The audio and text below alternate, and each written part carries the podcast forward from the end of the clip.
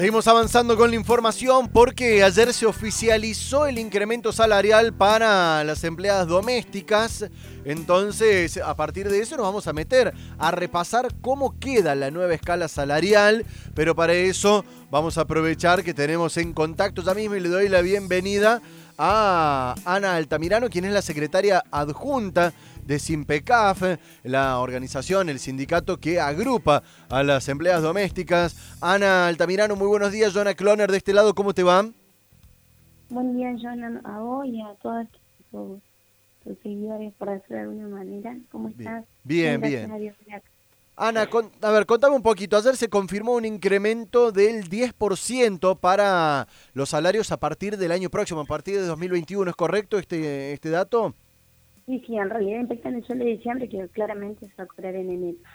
Bien, ¿cómo queda la escala salarial entonces a partir de este aumento? Bueno, te comento, viste que nosotros tenemos cinco categorías. La primera que es supervisor o supervisora, ¿sí? Que quedó para el personal sin retiro en, un, en 26.734 pesos y para el personal con retiro que hace hasta 48 horas semanales, 24.000 pesos con 50 centavos.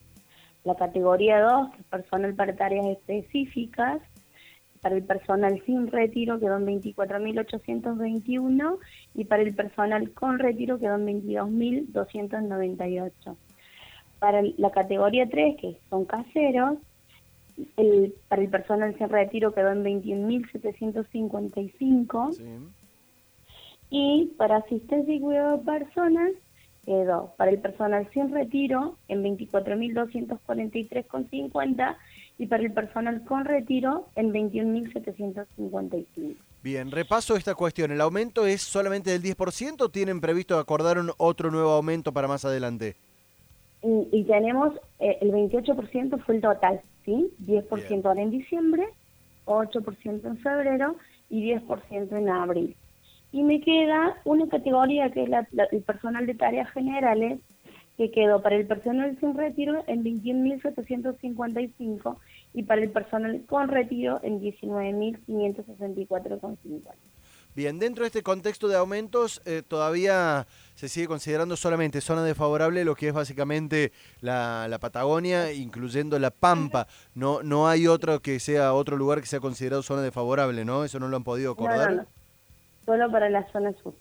Por ahora es lo que hemos podido lograr. En febrero eh, quedó ahí como latente la una posible reunión técnica para hablar más sobre este tema y otros más. Bien, ¿cuándo se vuelven a reunir para discutir nuevamente las pautas salariales a partir del año que viene? Imagino que después de abril. Bien, así que entonces a partir de enero ya se cobrará el primer 10%, 8% más a partir de febrero y un nuevo 10% de incremento en el mes de abril. Así es, Ana Altamirano, como, como está confirmado. Así es, Jonathan. Muy bien, esto es el nuevo incremento que recibirán eh, los trabajadores eh, de servicio doméstico. Eh, le escuchamos, se lo confirmaba así como queda la escala salarial Ana Altamirano, secretaria adjunta de Simpecaf, aquí en Hora de Noticias. Muchísimas gracias, Ana, por los datos. Gracias a ustedes por el espacio. Que tengan un excelente día. Hasta luego.